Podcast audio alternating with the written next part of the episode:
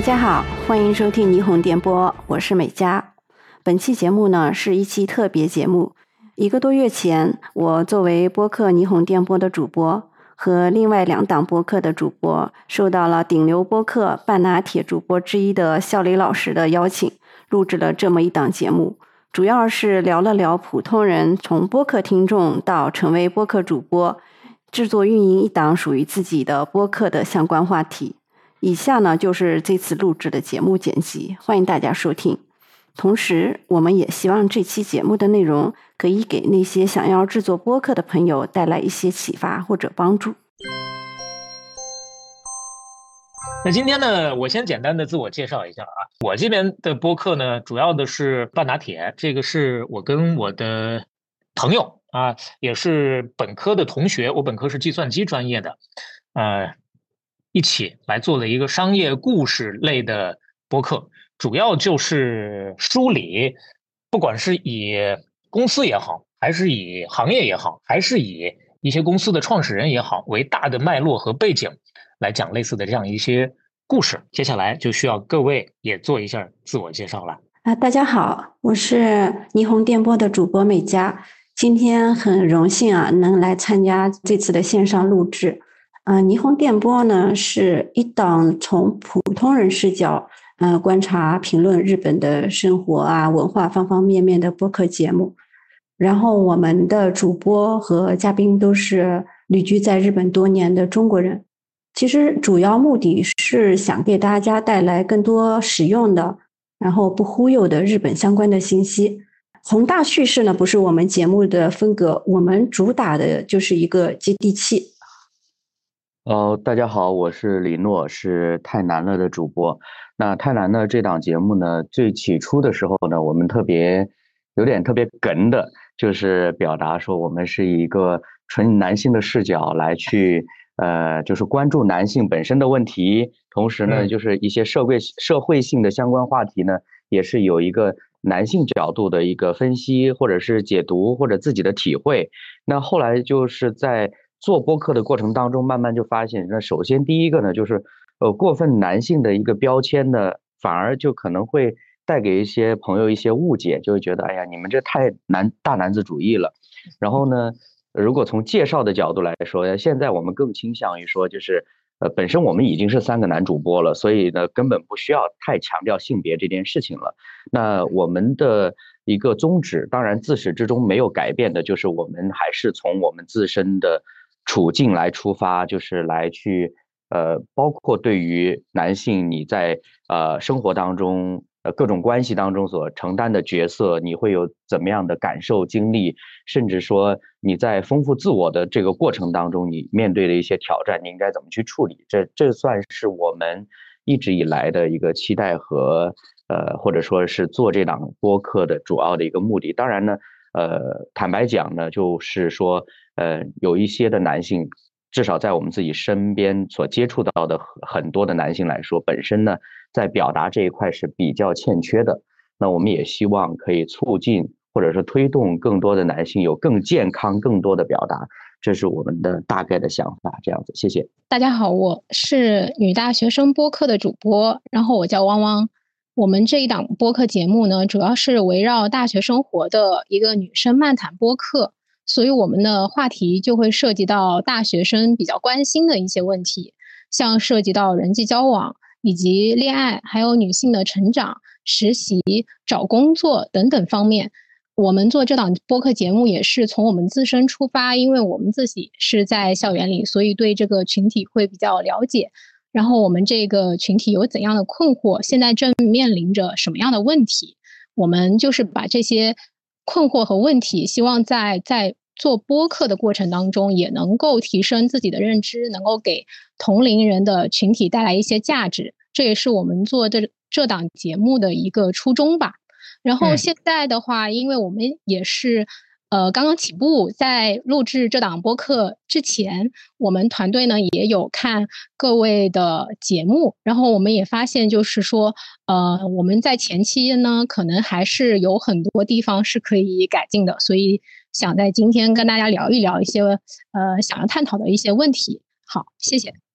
Hello，大家好，我是 Derry，我是瑞速派克的主播。瑞速派克的话是一档职场人的声音杂志，在这里的话会有校园，也会有职场，会有求职晋升，也会有人际交往等各类话题。我觉得我们这个播客很大的一个特点就是两位主播是。截然相反的两种人，我的话是 ENTP，我的另外一个搭档素素的话，她是 ISFJ，我们是完全相反的，然后是一男一女，我们所处的工作性质的话，也是一个在甲方，一个在乙方，然后一一一个人是当 HR，然后另外一个人是当被公司压榨的很惨的。那个乙方打工人，所以我觉得我们可以提供一些非常综合的视角。我们做这档播客，其实一个很大的原因在于，我感觉整个互联网的氛围现在对于工作都是一种抱怨式的。吐槽式的这类的内容会比较多一点，但是我们更加期待用播客这种形式、长内容的方式去梳理一些工作中的闪光点，或者是积极向上的那一面，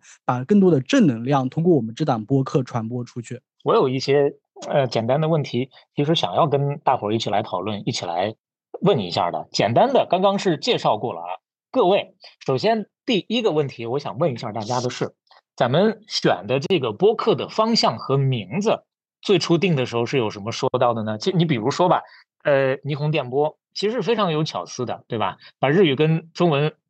结合到一起，用了一个音译。最开始还有什么其他的想法？是怎么想到这么一个名字的？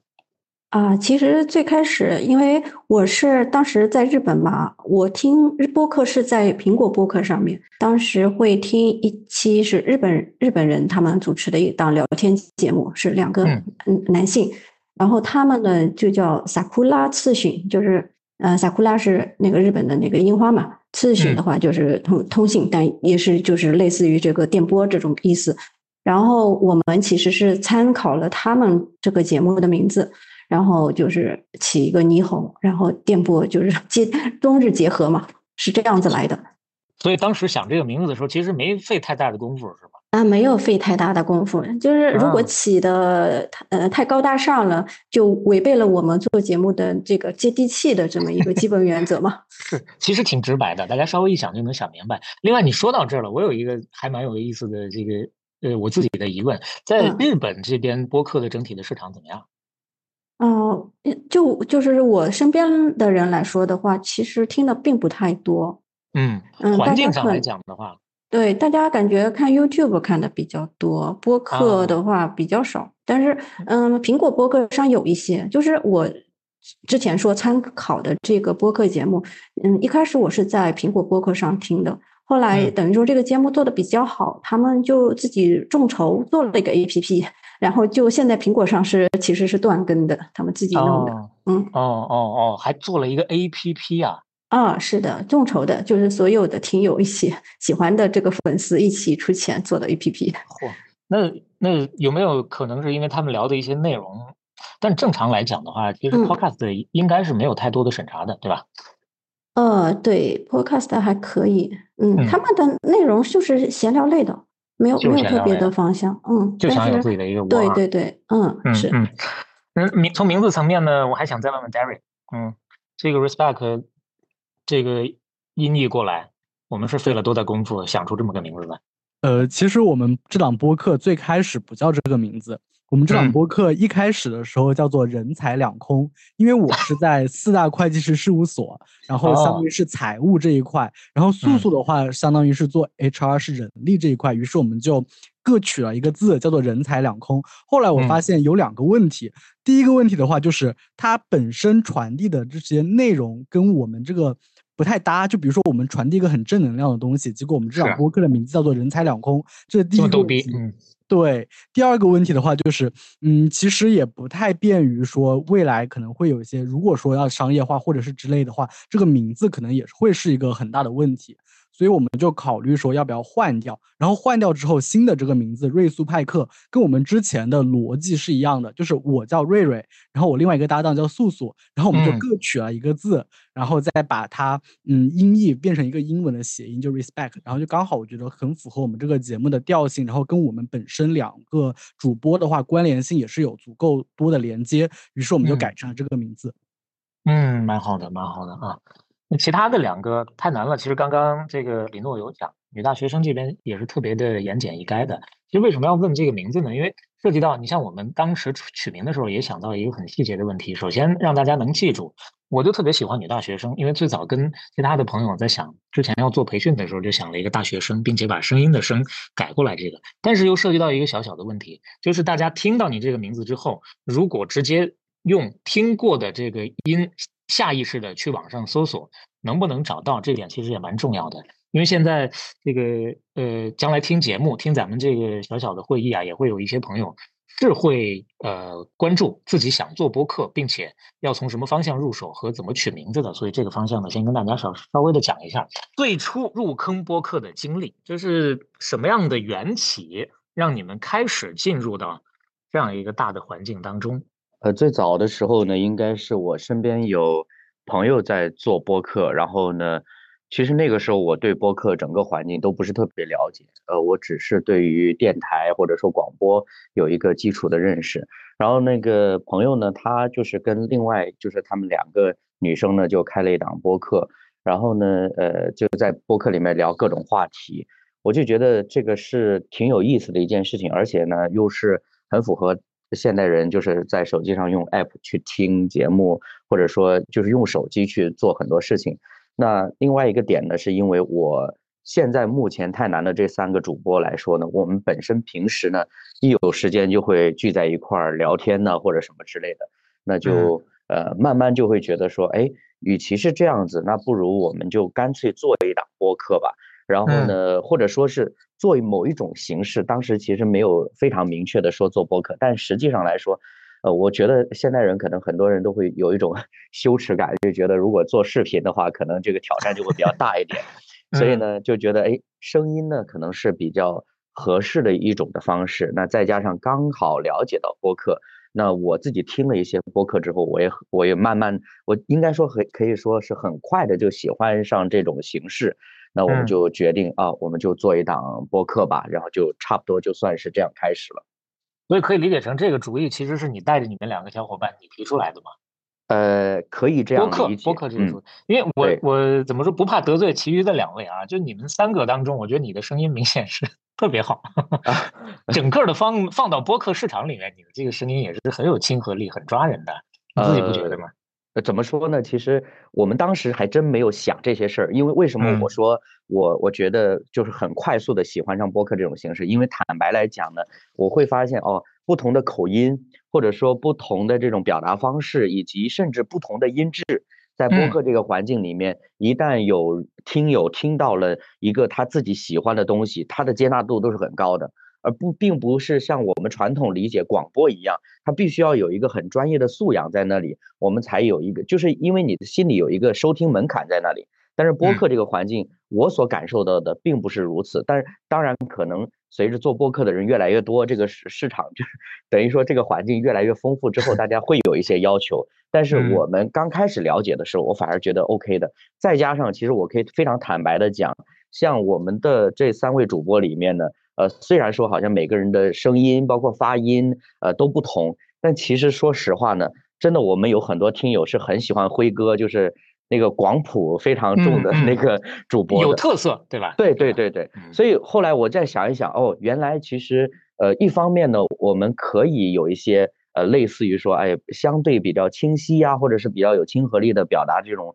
东西。那另外一方面，我们也可以有很特色的。所以我每次想到哦，原来是这三个人搭配的时候，其实我反而觉得有一种很放心的感觉，因为我常常听到有一些朋友讲说，哎呀，我听一个播客听了十分钟之后，发现都不知道谁是谁了。然后就是对，就大家的声音可能类似啊，或者等等之类的。但是我相信听我们的播客的很少会有这种感觉，因为每个人都不一样，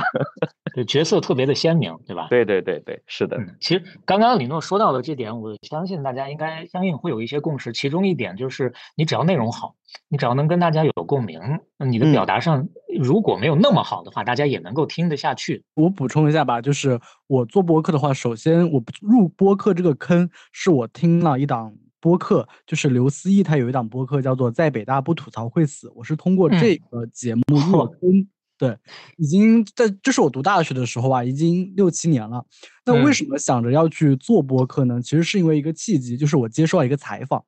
我当时接受了一个采访，是一个杂志编辑，他邀请了很多职场人或者是一些准职场人来聊一聊关于整个内卷的看法，然后。唯一我是那一个对内卷这个概念，或者是对大家的提升，我是表达过一些积极的那一面的。我会我说了很多积极的话，以及我觉得在四大会计师事务所工作的这一两个月里面，当时我还只工作一两个月，我觉得对我提升很大。我表达了很多积极的方面。然后这个杂志写出来之后，我的那一段被全部剪掉了，就是对。然后后来不符合他们的主题啊，对，就不符合他们的主题。但是当时也没有跟我讲说。要我往哪个方向说？他只是跟我一个 open 的一个那个开始，就跟我说，大家都来聊一聊内卷这个话题，对吧？然后后来我就跟我这个搭档有一天走在路上聊，因为他其实也是一个很卷的人，我也是个很卷的人，我们就在路上聊了关关于很多内卷的看法，然后我们就录制了我们这期节目的。第一期就是录了一个叫做呃两个卷王来聊一聊内卷。当时我们就两个人拿着 iPhone，拿着手机，音质非常差，然后就录了一期，然后随便草草的剪了一下就发出来了。我觉得我们两个真的就是那种执行力算是比较强的，说干就干，我们也没有拖延太久，就是属于那种先完成再完美，然后一步步改进，然后迭代，变成了现在这个样子。嗯，小步快跑了，是吧？这个最小化可行性模型了。但你刚刚说的这个，可能苹果不太爱听啊。人家手机的录音效果明明蛮好的，只不过是你拿的不对，所以喷话筒。说到录音这点了，呃，其实我刚想讲的就是李诺后面那半部分也谈到了。现在整个的市场慢慢的发展的越来越大之后，大家选择的余地多了之后呢，它就会有门槛的提升，就会有所调节。如果发现你的表达也好，你的这个录音的环境也好，不是特别的。能达到平均水平的话，可能真的会影响你的这个整体内容的传播。你本身做的挺好的一个东西，内容挺好的，但是就因为听着不清晰，大家不愿意听，那这期不是特别的可惜吗？这个方面，我想问一下汪汪，咱们这几位小姐妹都是同，首先是同一个学校吧？嗯，其实我们四个人是属于不同学校里、不同专业，并且在不同的那个城市，所以我们。对，都都是线上录制。那我们咱们是怎么认识的呢？是高中同学之类的，还是其他途径？嗯，我们就是四个女孩当中，其实其中是有两个女孩是高中同学，但是她们现在不在一个城市。我们是因为喜欢播客，然后在网上认识的。认识了之后，我们就是想。就是自己开一个播客的节目，所以我们每一期就是都在线上录制，也会出现刚刚所提到的这个音质的问题。对，在后期上也也会有一些困难。嗯，是呃，音质方面，你们现在都是用什么在录？我们是用自己的这个手机，或者是用 iPad。对，嗯嗯，Pad 啊嗯，对，可能从音质上，我个人的感觉，咱们这边就稍微的吃一点亏。那当然，你们只做了三期还是几期，相对比较早期嘛，所以说你刚刚自己也知道，接下来还可以有蛮多再去稍微提升和改进一下的地方，不至于让自己在这个方面太吃亏嘛。这个大家稍微努力一下。你像其他几个，他们做的都还都还蛮好的，特别是美嘉这边、李诺这边，整个的录音环境听起来，这都就不会是减分项。哎，是的，是的，我也听过。对对对，我们没有必要因为这些内容导致自己减分，包括呃。听到我们今天聊天的内容的，大家想做的这个方面的，也稍微的要注意一点的录音的环境，还是稍微的上网学习一下，看看大家会有什么样的经验，不需要太复杂。你说作为学生可能没有太多的资金的投入，几百块钱也可以，你要多了的话，其实大家如果能够在一起，不是线上的话，因为线上确实会有一个同步性的问题，会多少有一点小问题。如果不是线上的话，那么一两千块钱已经是非常好的一个标准了，就完全满足大家的这个录制的条件了，就没有其他的任何的问题了。是的，是的，我们后续也会就是提升一下这个录音的这个方面。嗯，其实说到录音这个，我还是有一点小经验的。嗯，之前头两期节目我们也是这样线上录的，后来音质确实不太能保证，因为这个网络有时候不太稳定嘛，声音就不太好。后来我们也是我，因为我跟那个主播现在一个人在中国，一个人在日本嘛，所以我们都是线上录的。我们俩是单独会用就是另外的录音设备自己录自己的声音的。就是最后是两轨合并来进行后期剪辑，这样的话音质确实会好很多，而且后期剪辑会比一条轨剪要方便一些，我觉得。哎，你这个后期剪辑两轨比一轨更方便，是体现在哪儿呢？嗯，就是嗯，对方的杂音你可以不剪进去嘛，你可以去掉，去掉，这样就比较方便，因为就是在在处理上更有优势一些。是的，其实我是听了那个婉莹，然后她介绍了嗯录音设备和就是录音机和话筒，其实我是参照她那个来购置的。当然，因为当时刚刚开始做嘛，也不想投入太多，我是买的二手的。但是其实买回来就是很新很好，就是两对对对，一个是嗯 H 五的录音机加上一个嗯 SM 五八的话筒，嗯不超过一千五百块钱。嗯嗯嗯嗯，所以我们两个是单独录音的，现在也是采取这种方式。但是唯一有一点不可控的就是，如果有嘉宾的话，嗯，他那边就是如果没有这样，我们就只能嗯用这种线上录制的。但是多多少少音质是会受到一些影响的。嗯，实在有些时候也可以考虑让嘉宾那边自己用自己的设备，你们还是是是是，对。但是如果嘉宾比较牛，就不太好意思对人家要求太多。是的，是的，确实也有这个问题啊。嗯嗯，对，因为涉及到嘉宾，确实会存在这个问题。毕竟我们像刚刚这两位都是不在一个地方的，不像李诺他们啊，就每天都有这个条件。嗯，对，这个呃，虽然我们尽可能是保证我们的。录音是在一起录，然后保证环境是 OK 的。但实际上，过去我们估计大家都经历过那个不能出门的那个过程的，所以我们也其实经历过要在线上录制。但是实际上，在线上录制的时候呢，呃，当然我们还是遵循第一原则，就是环境必须要安静。当然，这个环境安静的这个前提是，不光是环境是安静的，同时我们也保证就是有一个最基础的认识是。你的房间，你你录音的这个环境里边一定是比较杂乱的，哦，我用 简单粗暴的这样的表述，就是所谓的杂乱就会减轻你的录音的混响，啊，因为有的时候可能我们都会遇到类似的，说我声音录出来了，但是那个混响特别大，环境音很强，那这种听起来实实际上在长期听的时候，呃，听友一定会觉得说很不舒服的，所以这是我们呃，因为相对来说过去我们都有过类似的。工作的经验对这方面稍微有一些了解，以至于我们开始录播课，就是设备也好，音质也好，没有太成为我们的困扰。那么，呃，基于刚刚这个问题，我稍微再拓展一点点，就回应一下，就是汪汪刚刚分享，就是，哎呀，这是咱们这个。录音的条件可能比较有限的，其实我特别想安利一款麦克风，那个只是直接拿一个三点五的，就是耳机线的那个插口插在手机上就 OK 了。那那个太好了，嗯，对，那是某某个 K 歌软件它的它的产品，但是我真的是因为过去有一次的机会，有一个朋友送了我一个，那我平时呢是拿那个东西呢，就是自己在家玩，后来我发现，哎，录音的时候插上那个东西呢。呃，第一个呢，就是你的这个声音会更集中了，就不像是你用呃手机直接录或者是手机的耳机录，呃那样子比较泛，因为有很多这种呢，它实际上它是有一种类似电容麦的工作原理的，所以它收的声音会比较多一点。但是我刚刚说到这个小的麦呢，它整体来说它类似于动圈麦的工作，只是说它是需要充电的，然后呢成本也不高，两百块钱不到，然后就可以搞定了。我就那太好了，一直都觉得说，在我们没有更高的这个音质的要求，然后的这个再加上这个环境是足够安静的，就这个就 OK 了。在播客这个环境来说，嗯，这个分享非常好，这个分享非常好。那涉及到，其实你说到这儿了，我还想再多替大家问一下，刚刚美嘉说到的那个 B 站的教程，可以再讲一下吗？虽然会有很多教程，但最起码你这是有明确的，是能自己用上的一个教程，可以跟大家就就是那个博物志的主播婉莹，她在那个上面有一个，嗯，好像是有好好几集，两三集吧，就是讲录制播客入门的一个。嗯，这个视频，嗯，这就能定位到了啊。另外就是，呃，刚刚汪汪说到的，我还挺好奇的。咱们几个小姐妹其实是有些是在网上认识的，并且是在网上决定要一起来录播客的。咱们是什么途径啊？如果其他朋友也想要认识类似这样的朋友，比如说我身边我想录，但是我身边真的没有那么志同道合的可以一起来做播客的，这可能也是一个途径吧。嗯，是的，我们认识也是一个非常机缘巧合的机会，就是。因为我非常喜欢一个，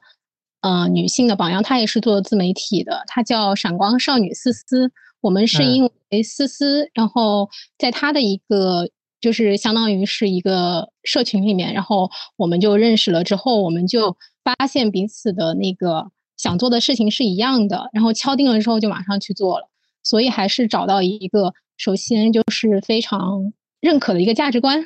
或者是一个兴趣、兴趣爱好相同的一个领域，然后再去认识对方，可能这样比较。嗯，所以并不是说有一个可以一劳永逸的平台，大家去到哪儿你就能找着，完了还得看自个儿碰，对吧？哎，还真是。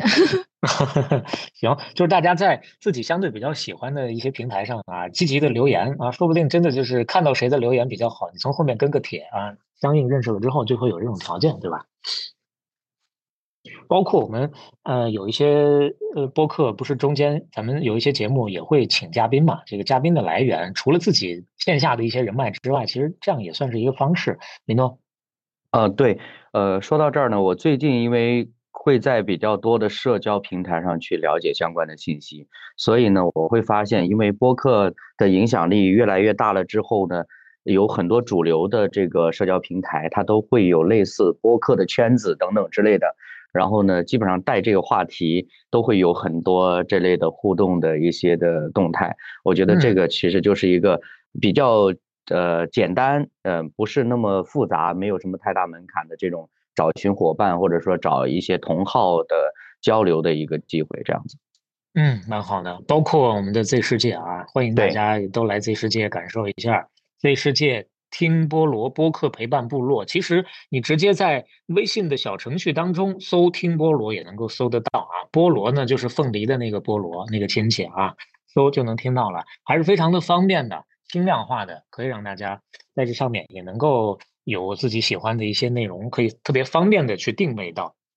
那接下来咱们就来说说内容吧。其实你看，大家都有兴趣，都已经进入到，都已经入坑了，都已经开始做了。那么做。你确定了大方向之后，每一期都要有具体的产出的。咱们相应的内容来源是什么呢？我们怎么决定这期要做点啥呢？整个的这个大流程上，谁想先分享一下呢？可以啊，就是我们两个主播的话是会有一个共享文件夹，共享文件夹里面的话会有我们每一期的剪辑啊、SOP 啊，很多东西会放到里面。其中有一个文件的话，它就是我们的选题库。我们的选题库里面的话，我们平时可能会有一些奇思妙想之类的，我们都会把它写上去。我们的选题主要有两大块，一块的话是我们两位主播的对谈，另外一块的话就是邀请嘉宾。但是我们对邀请嘉宾现在有一点点谨慎，因为可能我们也是。呃，遇到过一些可能嘉宾跟我们私下聊的时候比较合适，但是一到要到麦克风要对公众开始进行一个公开表达的时候，他可能表达的效果就跟我们预期的可能会有点不太一样。所以我们目前为止的话，主要是以我们两个主播的对谈为主，选题的话基本上就是我们，因为我们大概是每十天更新一期。然后我们就会有一些我们自己有什么想法，就把它往上面填。然后我们最后每录一期播客的时候，我们就会看一下，那我们下个月或者是下下个月，我们大概有几期节目可以把它提上来，我们就会从这个选题库里面去挑选。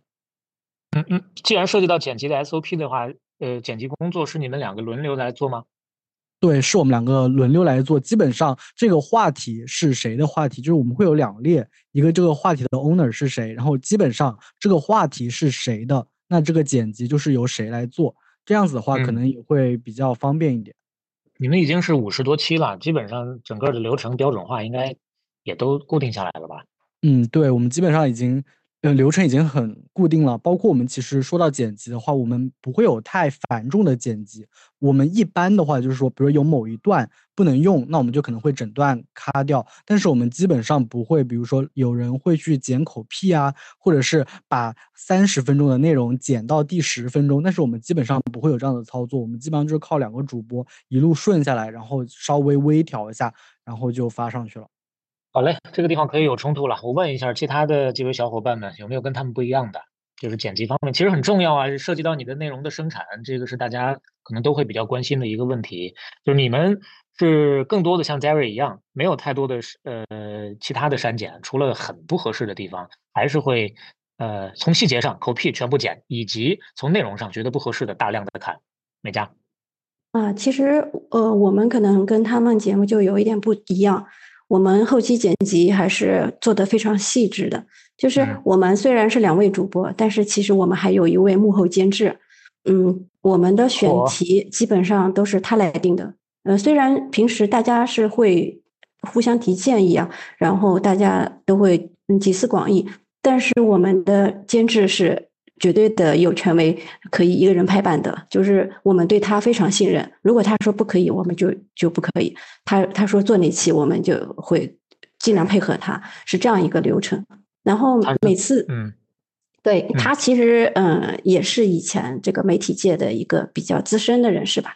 啊，所以我们对他的专业素养是非常信任的，而且他在这个播客界吧也是深耕了。没不不叫深耕嘛，就是他是一个重度用户，他听的非常多，然后他也非常有想法，所以嗯，是他先给我们定下一个主题，然后他会出提纲，他出了提纲以后，然后我们两位主播是分别来准备内容，嗯，这样然后再录制的话，他是我们两个主播自己定时间录制，然后我是做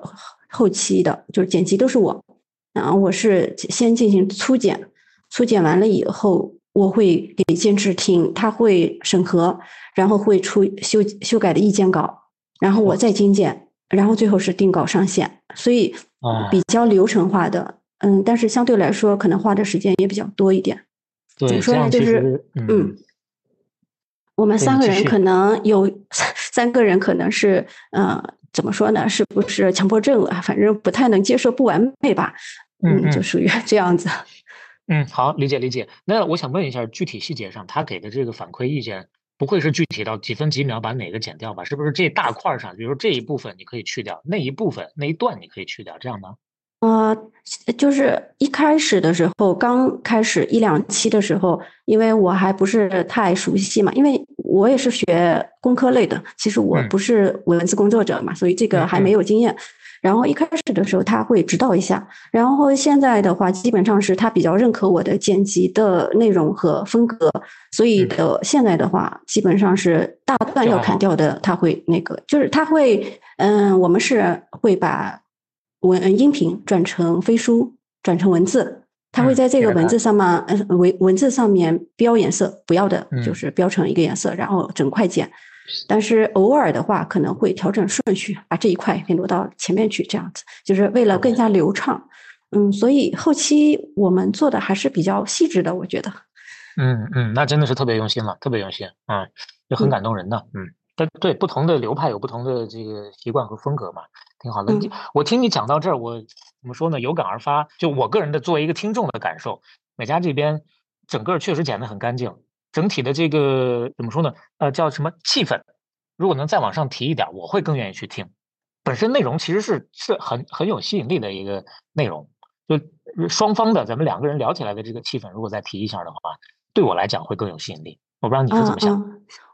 我是，其实我们也是意识到了这个问题。嗯，一个其实有两个原因。第一，可能是性格是这样子的，因为我是从事了二十多年这个计算机软件开发相关工作的。嗯，平时基本上是对着电脑，应该是比对人多嘛。现在对着这个麦克风讲话，其实多多少少还是有一点感觉，呃，就是嗯不太一样。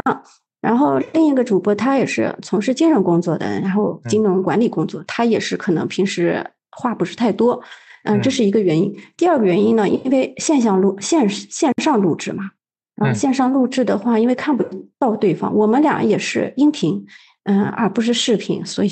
就对着对着电脑对着墙这种的时候，可能氛围上面就影响了。嗯嗯，好嘞，那就这个方面啊，就是氛围上，李诺和 Derry，你们各自有什么经验可以分享吗？呃，那我这边先来吧。我们两个采取的方式就是，即便是邀请嘉宾，我们也一定是打开腾讯会议，我们要开视频，因为这样子的话，我觉得会有一种对话感，而不是因为就是我觉得不可避免的就是，如果说你不开视频的话，第一我没有办法知道你对我这个目前聊的内容感不感兴趣，以及我也不知道你是不是马上要说话了。但是如果我们开着视频的话，你会感觉到好像，比如说啊，肖磊老师跃跃欲试。准备发言了，那这个时候我可能就不会去插话。比如说，我也可以感受到，可能某位老师对这个话题不太感兴趣。那 OK，那我们就可能，嗯，就不不往这边引，我们就尽快到下一趴。我所以，我我们两个去聊天的话，一定是必须是要开着视频的。无论说，嗯，邀请嘉宾也好，我们也会提前跟他讲说，我们哪一个时间段录制，请您准备好那个要开启视频。嗯。这是你们的一个经验啊，嗯，我觉得确实还蛮重要的，所以每家也可以试一下。回头反正毕竟都是俩人，都是各自都是朋友嘛，视频一开也没有什么不好意思的，对吧？也不涉及到太多。其实没有见过面。呃，那要破冰，我跟你讲，哎，你们俩把这个冰破了，说不定还能，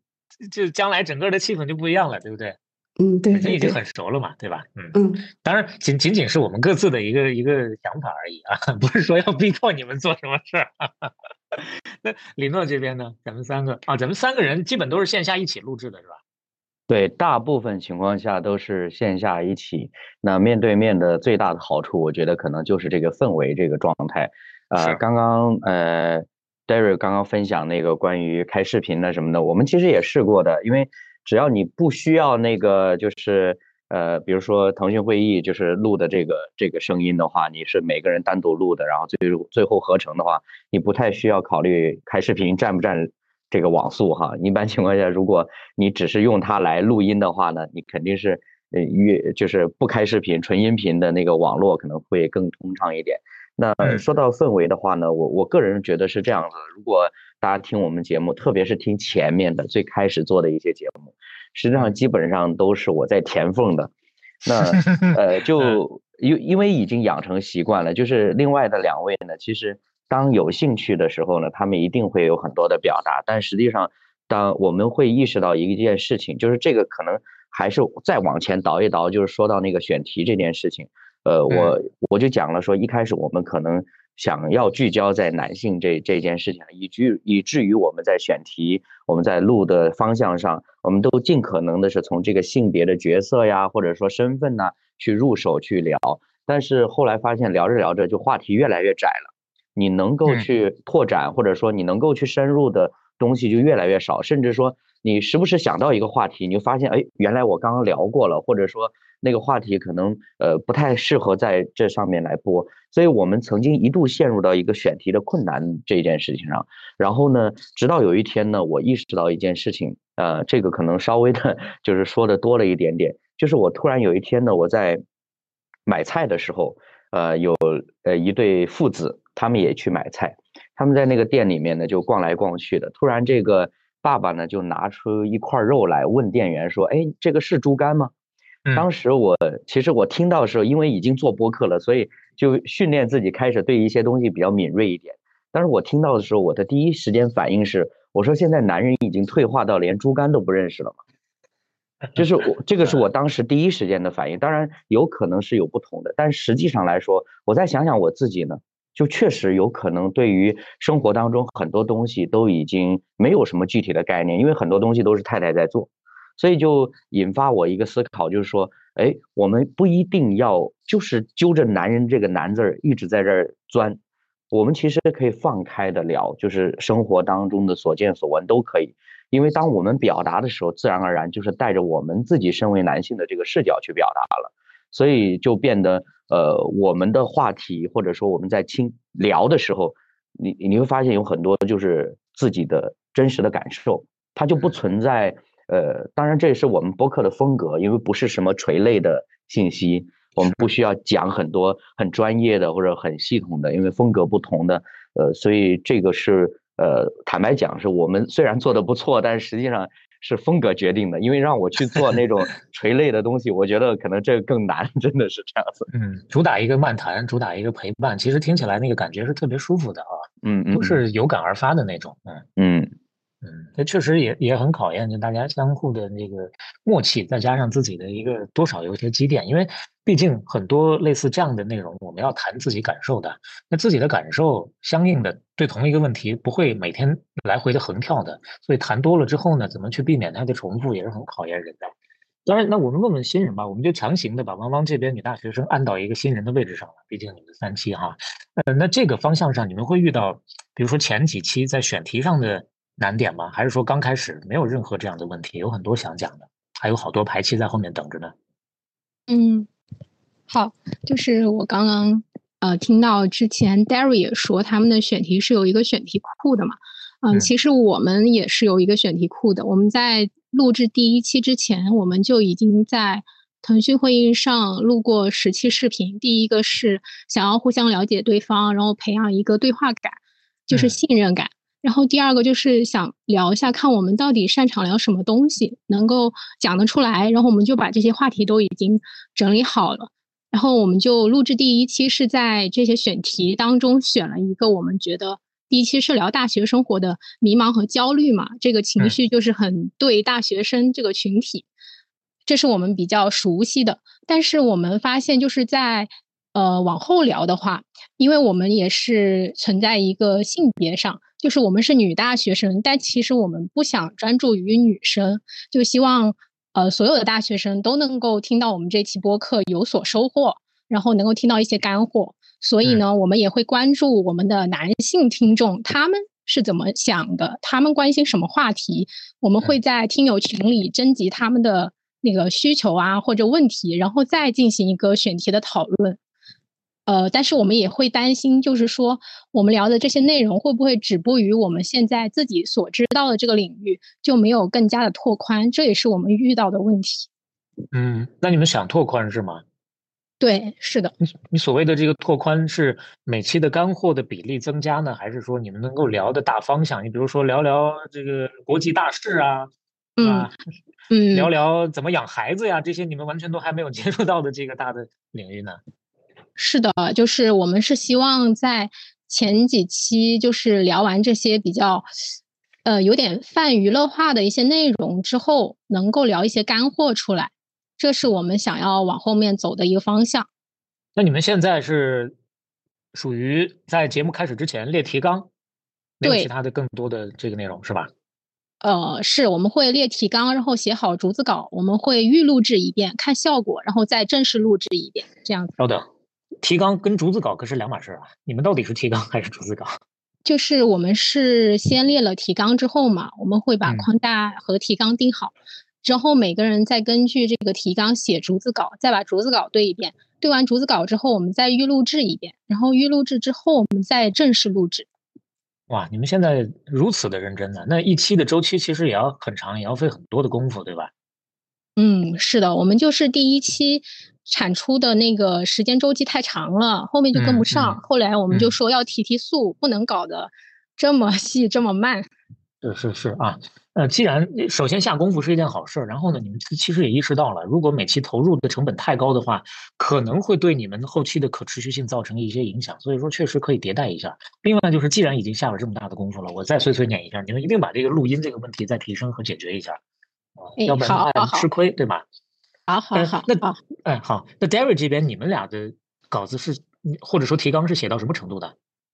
呃，我们的提纲的话只会有一些比较大的块，比如说第一块引入会是怎么，然后大概每十五分钟、二十分钟可能会有一个这一块的一个话题是什么，中间可能会补充一些具体的事例，因为有的时候聊嗨了吧，有些事例你就忘了。所以我们后来经过这个之后，我们就会把一些我们觉得要举的比较好的例子，把它放到上面。但是基本上不会细化到，比如说逐字稿啊，或者是某一句具体的话要讲什么，甚至开头和结尾我们都不会说完全写好，我们会采用一个那种中心句的方式，然后自己去发散一下。嗯，OK，你们是自由派的。那么李诺这边是不是会跟 Derry 稍微更像一些？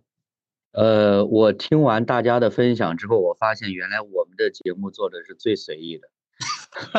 就是呃，可以很坦白的讲说，我们从前面的节目，说实话，就是我刚刚已经讲了，我原来呢是对广播这种形式、电台这种形式会更熟悉一点，以至于呢，我在最初要做这档节目，我们甚至专门做了一个，就是这档节目的广告，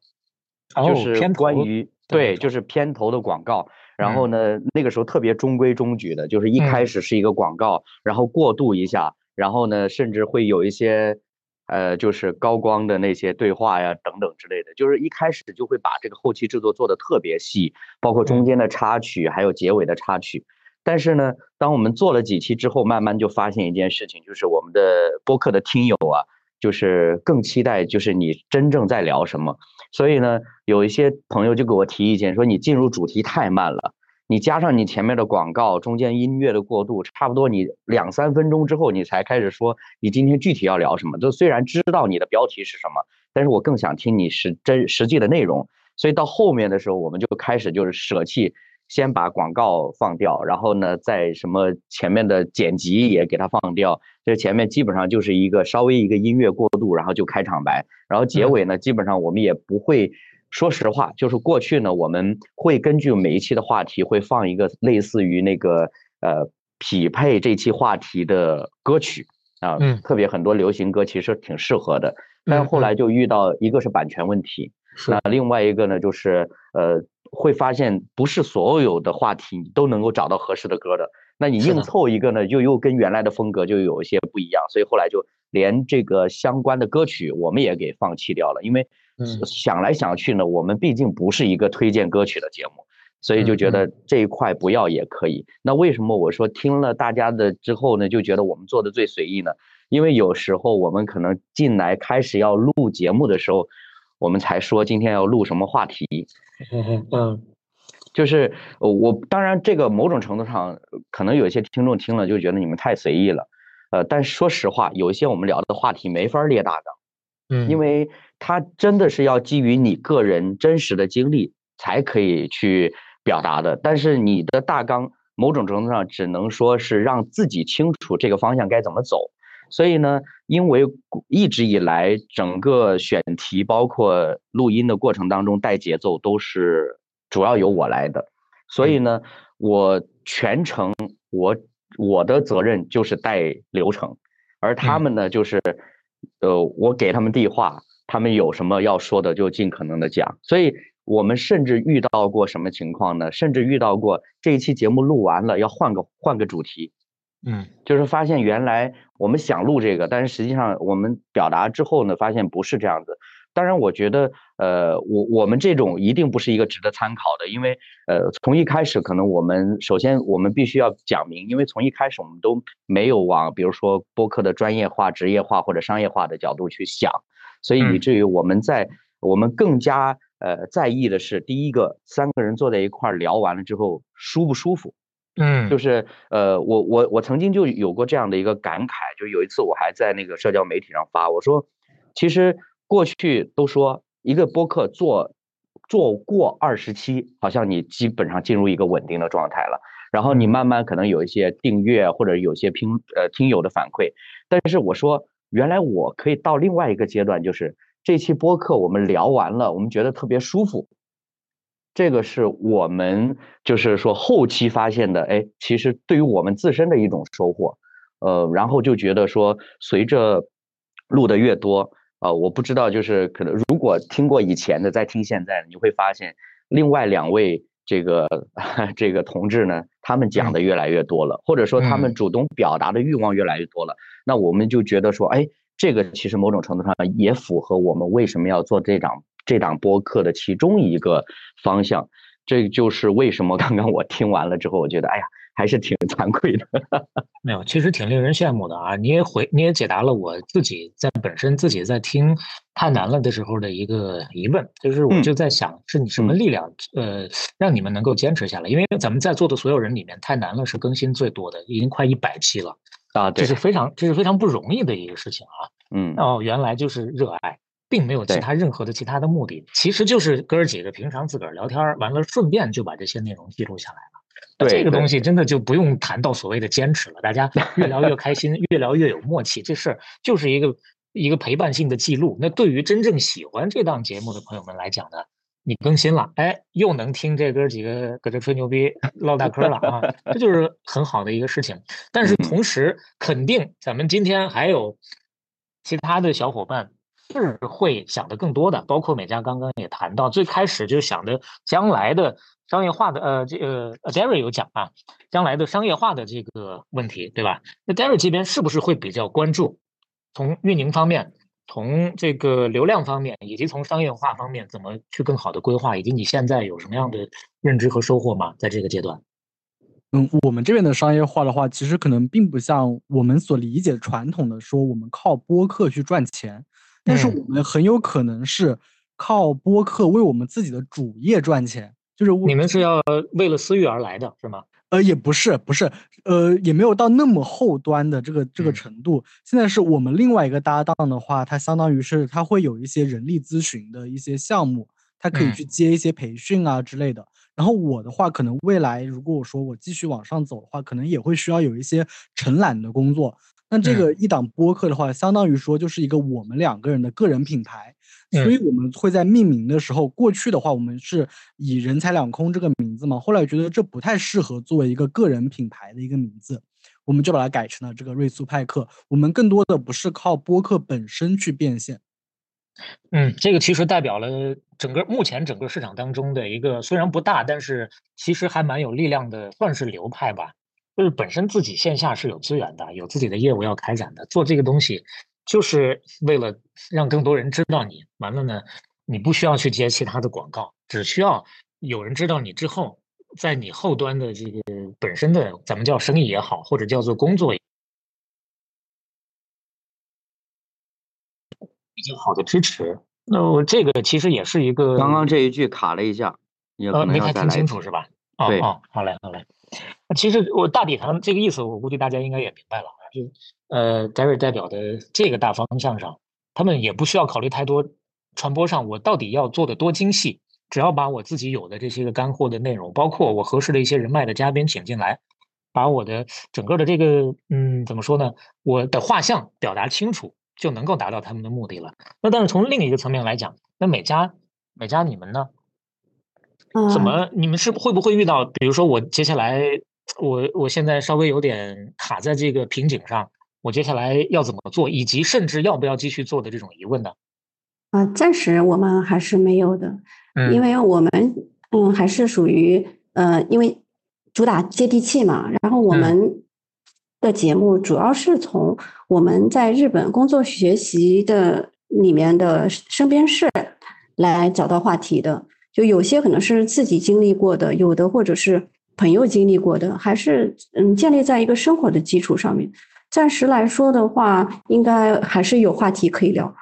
嗯，那就还蛮好，就大家都不会说愁。哎呀，这个东西我到底要不要继续做？我觉得我今天特别开心的一点，就是看到所有的这些个小伙伴们，大家都是有主动的这个表达欲的，不是抱着太强的功利心来做这个事情。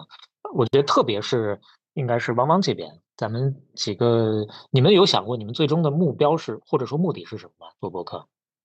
嗯，我们刚开始的时候做播客就已经想到，首先就是想要跟就是彼此建立一个深入的一个对谈沟通，因为真的很想就是跟别人深度的聊天嘛，这种感觉很好。然后第二个方面也是希望能够认识更多有趣的人。其实，在我们播出了节目之后，也会看到很多听友给我们的反馈，就会了解到原来在具体人身上的具体故事才是最有趣的，也最能打动人的。嗯，然后最后的话就是，如果他呃对我们自己呃的生活有一些丰富啊，或者说呃他确实是能给我们带来一些价值，那肯定是更好的。嗯嗯，那现在确实也相对更纯粹一些，就是一些副产品的收获就好了，不需要太有功利性的目的。这个对我们来讲，相对就大家更加轻松一些。我们的时间快到了啊，最后我觉得留给每一位朋友一个小小的总结的机会吧。就整个的进入到播客这个市场之后，对你来讲最大的一个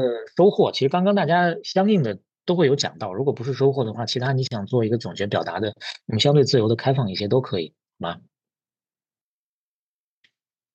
嗯，从 Terry 来吧，好不好？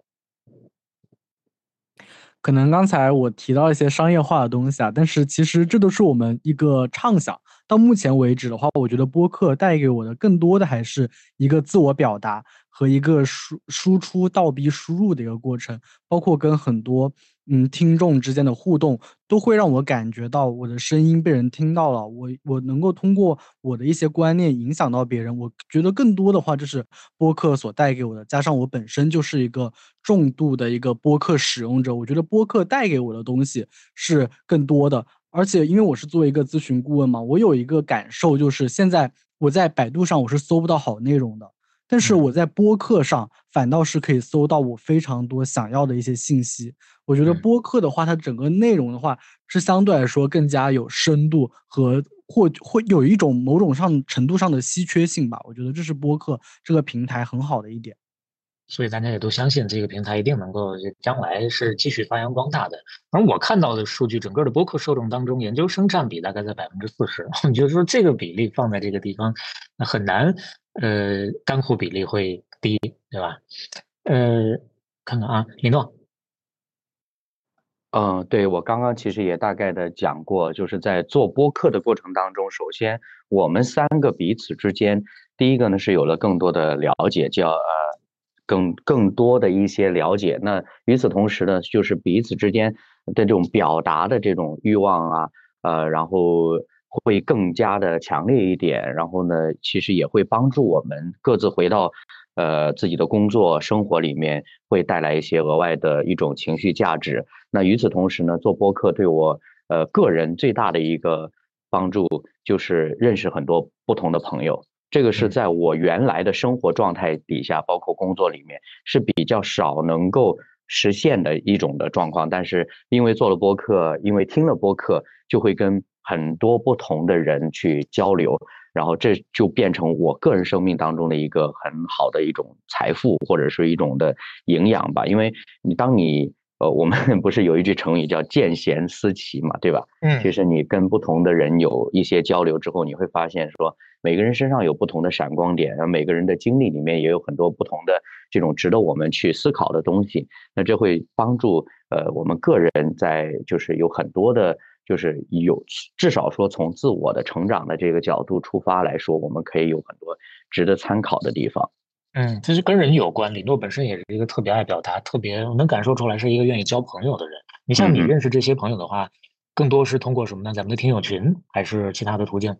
呃，基本上来说，就是因为做了播客，所以你会在各种社交媒体上去呃分享啊、交流啊。然后呢，我其实没有自己的听众听友群的。啊，因为我们呃，因为我们还没有做好准备去运营一个属于自己的听友群。嗯，但是呢，对对，因为认识了很多做播客的朋友啊，或者是听我们播客的朋友之后，就会私底下有一些的交流联系。所以，特别是今年吧，今年就是有好多个听众就来过我们节目了，已经跟我们聊各种话题了。所以，这个就是目前我的一个状况。对，嗯，真好多问一句，你们的 base 在哪儿啊？啊？你们是在哪儿啊？你们几个哥几个？哦，我们在广州。哦，在广州是吧？对对。好嘞，那咱们再问问大洋彼岸的吧。啊，那个美嘉。啊，好的。嗯。呃，其实做播客的话，嗯，我觉得给我带来的东西还挺多的。首先，因为我刚才也说了，我一直是做软件开发工作嘛。嗯。平时的话，可能表达的机会比较少。然后做播客这么半年以来的话，感觉是有点克服了我那个社恐，因为 嗯呃就会强迫自己去跟一些人去聊，主动聊天。嗯，以前的话我可能是话比较少，然后也不会去主动找人搭讪聊天的这种。但是这个现在是嗯通过这个方式吧，让自己有意的去改善一下自己这方面。然后另外一个的话就是。嗯，就是前面两位所说的输出倒逼那个的输出倒逼输入嘛。嗯，为了做好节目，首先肯定是要去调查一些东西。我们讲的，我感觉，嗯，既然要做了，那么一个要保证内容的正确性，还要保证内容的深度。啊，这个可能就是跟理工科的人这个性格有关系吧。嗯，所以非常认可，非常认可，respect，respect。嗯嗯，所以所以的话，其实同时也是对自己的一个知识的补充。然后另一个方面，我觉得，嗯，可我不知道各位有没有就是孩子，这个对我孩子也是一个比较大的触动，因为他会看到，嗯，妈妈在很努力，就是妈妈这个不是。自己的主职工作，但是在呃业余时间会做一个自己比较感兴趣的东西，甚至是说对自己是一个比较有挑战的事情，对他来说也是一种激励。对他的学习来说的话，我觉得也是非常有好处的。而且更重要的是，嗯，两个人的交流的话题可能就会增多。对亲子关系改善也是非常有帮助的，我觉得。好美好的一个体验呀！我可以问一下，现在对美嘉来讲，大概播客这个事情占到你每周生活的百分之多少吗？呃，我觉得主要是占据了周末的时间，还有是周末。嗯，主要是剪辑，可能前期的话找资料或者准备也不是太对时，嗯，太费时间。主要是后期剪辑，因为剪的比较精，然后等于说口癖什么，我我觉得我有强迫症，我这些都要剪掉，呼吸声什么的，所以这个就因为因为我也是这样，我理解你。嗯，所以剪辑时间比较长。嗯，其他的话还好，因为毕竟是喜欢的事情，倒也没有觉得累。嗯嗯，好的，蛮好的。那汪汪，嗯，好。呃，我就是我们做播客这件事情，我觉得对我们最大的一个受益就是现在也认识了很多的呃同龄人，然后我们也可以交流，对自己彼此的生活啊，还有什么都可以进行探讨，然后这种表达也会让我们去思考，然后倒逼我们的输入，这个前面几位也都聊过了，然后还还有一个可能是。呃，对我们的影响很大。就是我发现我们在做这个事情的时候，会带动身边人。就是说实话啊，就是我们现在身边人听播客的并不多，因为我们在做播客之前调查过，我发现，哎，我身边可能十个人里面就只有一个人或两个人听。但是现在我身边的人好像都知道播客是什么了，都会 听我们节目。给扩展市场在做努力的做工作了啊。对，就是。虽然很这个影响很小吧，但是我感触很深。不小不小，你已经把你身边的所有人都影响了呀！按你这个说法的话，百分之九十的其他的都被带动起来了。其实我自己的感受也是，这个听友里面学生的比例还蛮大的。嗯，可能也是学生会更有学习的一些欲望，所以主动过来交流的会多一些。所以从这个比例最终显示出来，会显得蛮大的。好了，那今天啊，其实真的聊下来，我觉得我自己蛮受鼓舞的，蛮受这个嗯温暖的。就啊，看到大家对于这个市场的热爱，因为呃，毕竟对我们来讲的话啊，因为现在今天呃，光想方设法的去榨取大家的内容啊，没有开放太多给大家提问的机会，可能相应的小伙伴们会有各自一些小小的问题想要交流，没关系，回头我们群里面可以交流，或者有机会我们再开下一场，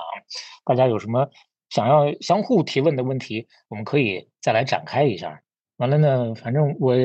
我也是光管汲取了，嗯，因为我们自己的播客，我自己的播客来讲的话，跟搭档其实还是会想一些商业化方面的问题，有些时候不是那么的自如，不像李诺，呃，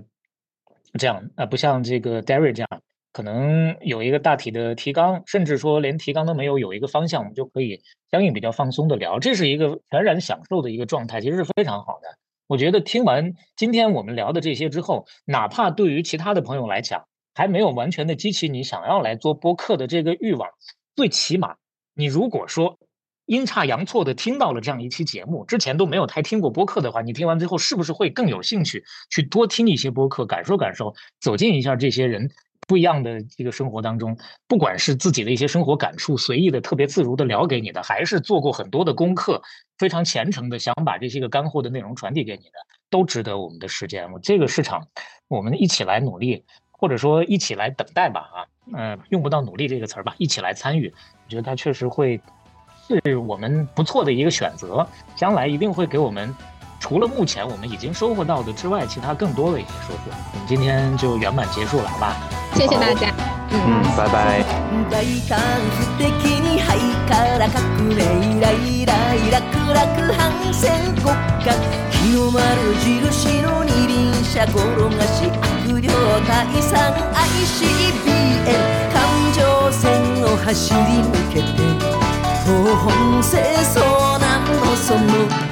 少年少女戦国無双浮世の間に間に千本桜